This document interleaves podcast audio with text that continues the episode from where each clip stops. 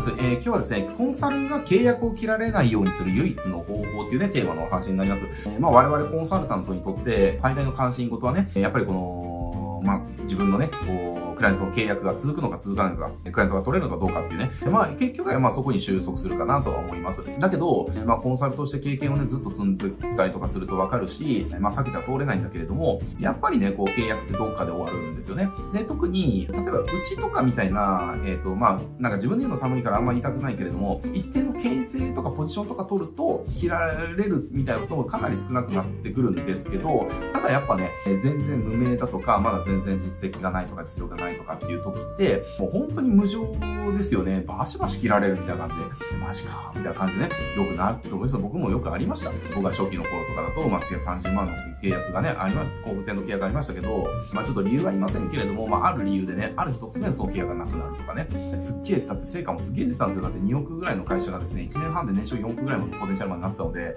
めちゃくちゃ出てるんですよね。めちゃくちゃ出てるんですよ。4倍ですよ。だって2億8億ってすごくないですかって話。で、何本儲かったって話で、で、その儲かった一部の中で月30万だったんで、ね、ボロ儲けでしょって思ったんだけれども、でもそんな成果出してもなんか切られる、切られちゃったみたいなね、えー、ことがあったり、まあ、ちょっとこれは一応僕の名誉のためにね、なんかその人間関係で揉めたとか、成果出なかったとか、なんかもうこの不義理だったとかではなくてね、まあもうちょっと方向性の違いみたいな感じでね、じゃあちょっとあの一緒にやりませんねっていう感じで終わったんで、あれなんですけれども、ただね、やっぱね、どっかでバシって切られちゃうみたいなことがあるわけで、それで収入が不安定になってどうしようどうしようみたいなことが続くっていうのは、やっぱりそのコンサルのキャリアアップしていくときに、特にね、やっぱり自分の実力がまだ、えー、伴ってない時とか、自分の知名度とか有名度っていうのが少ない時ってよくあることなわけですよ。ただね、とはいえ、やっぱり契約続けていかないと困っちゃうから、まあどうにかしなきゃいけないんだけれども、えー、じゃじゃあその方法は何なのかっていうところをね、今日は話していきたいなと思います。はい。じゃあね、どうすればいいのか、えっ、ー、と、コンセプトとしては覚えておいてもらいたいのは、インフラになるっていうことを覚えておいてください。えー、これどういうことかっていうと、継続的な契約をするっていうもので、最も契約が続いてるものっていうのは全部インフラなんですよ。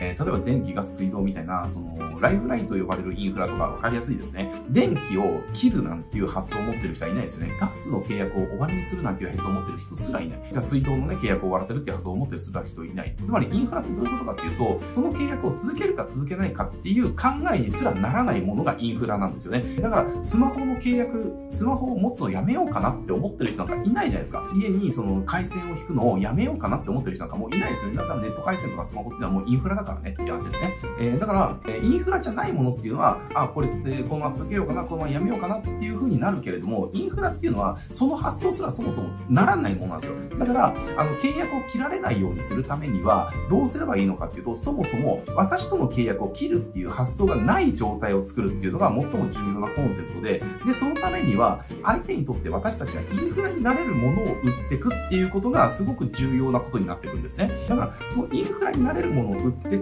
た時にどうなるかっていうと、もう切られるとかっていうその発想自体相手に湧かないから、そういう話ではなくなってくるんですよ。だから、例えばですけど、まあ、コンサルっていう形態だと最もその、いい契約の仕方っていうのが社外取締役になるっていう感じなんですよね。だからもう、取締役として相手の会社に入り込んじゃう。まあ、これがコンサルの契約の中では最上位の契約の仕方なんだけれども、でももうそれって、もう取締役っていうもう替えの利かないパーツになるわけだから、向こうの会社が、えー、ね、もう、あ、この取締役もいらないから、じゃあもうバイバイみたいな感じにならないわけですね。まあ、当然その株式主総会とかで、まあ、介護、その、議決がされちゃったらね、あれだけれども、でも、切る切らないとかっていう次元の話にはならないわけじゃないですかっていう話。だからね、そういうふうにインフラになっていくっていうふうになると、え、えこれ全然継続率が変わってくるし、まあなんで変わってくるかってそもそも切られるっていう発想を持たれないからって話ですね。で、じゃあ、まあ確かにそうかもしれないけど、じゃあインフラになるなんてことはどうすればできるのよっていうことがみんなが思ったことだと思うんですよ。で、これっていう、それをするために考えなきゃいけないことはさらに3つあって、えー、インフラっていうのはじゃあそもそもどういうものなのかっていうことをさらにちょっと深掘っていかなきゃいけない。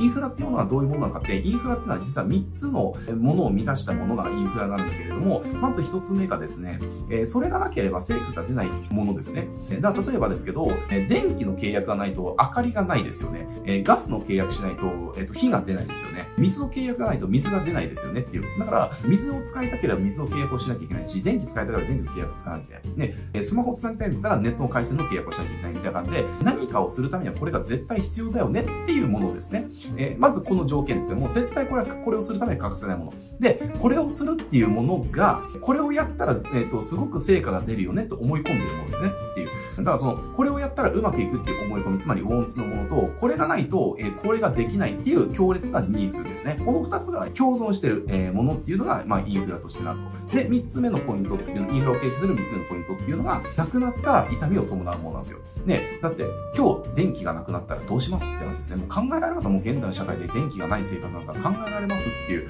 えー、話ですね。ね、例えばじゃあ電気自動車とかで移動してる人とかってもう移動ができないわけですよね。えー、とはじゃあガスがなくなったらどうするとかね。じゃあ電気ガスなくなっちゃったらもうじゃあ雪国の人たちとかってどうやって生活するのに暖取れないじゃんって話で。薪切ってきて燃やすっつってもいきなり切っちゃったらね、薪なんかある家なんかないだろうから、何、どうやって暖取るのって話もう小声人、みんな小声人みたいなね、感じとかね。では水が出なかったらどうするってね、お風呂も入れないね、あの料理もできない、飲み物も飲めないっていう風になっちゃったりとかするわけですよね。だから、あの、なくなったら困るんですよ、インフラって。なので、終わらないんですよね。だから、インフラって呼ばれるものは、この3つがその、備わってるもので、で、私たちみたいなそのマーケティングの支援をするライターとかコンサルっていうのが、じゃあその3つを満たした上で、じゃあインフラになっていくっていうことを、えー、考えなきゃいけない。じゃあその3つを満たす、じゃあ施策は何なのかとか、ポジションが何なのかみたいなね、えー、ことを考えていくわけですね。で、ここで一つ、えっ、ー、と、一番とっつきやすいものがあって、それが何かっていうと、Google ビジネスプロフィールですっていう話ですね。これはその店舗ビジネスに限りますけれども、店舗ビジネスの人たちにとって、もう Google ビジネスプロフィールっていう施策は、えー、もうインフラなんですよ。なぜなら店店舗ってもう店舗が集客できるかどうかっていうのは、えー、第三者の口コミがどういうものかで決まるからですね。えー、だからその店舗自体がどういう発信をするかであって、その店舗のサービスを使った人とかが、その店舗どうだったよっていう、えっ、と、評価を見て次の人が行くかどうかを決める、利用するかどうかを決める、え、買うかどうかを決めるっていうのがもう店舗ビジネスなんですね。で、Google ビジネスプロフィールっていうのはその評価っていうのが最も、え、公平に、えっ、と、膨大にある場所なんですよね。だから、もう店舗を利用する人たちっていうのは、我々ユーザーっていうのは Google ビジネスフィールで、え、そのね、店舗の評価を見て、良ければ行くし、悪ければ行かないっていうジャッジをするわけですね。だから、店舗側からしたらビジネスプロフィールっていうものをそもそもやってなければ、そもそも評価の土俵に上がらないから、集客できるできない以前の問題になるし、え、そこでの評価が悪ければ、そこで集客ができないから、そこでの評価を上げるとか上位表示するっていうことは、もう、やらざるを得ないことだし、それをやったらうまくいくから、やった、やりたいしってね。で、それがなくなれば、そもそも、選ばれる土俵に上がってないから、選ばれる、選ばれないっていう、え、次元の外でね、なってしまうと。え、だからもう、店舗ビジネスにとって、ビジネスフリーっていうのはもう、まさにインフラレベルなんですね。だから、私たちライターコンサルっていうのは、店舗に対して、ビジネスフリーっていう、えっ、と、インフラを売るっていうことをやると、すごく収入が安定してくるわけですね。っていうのがあるので、まあもちろんね、これはじゃあその店舗に対してのビジネスプロフィールっていうものだけではなくて、他のジャンルとかにもそのインフラっていうものと当然ね、存在しますので、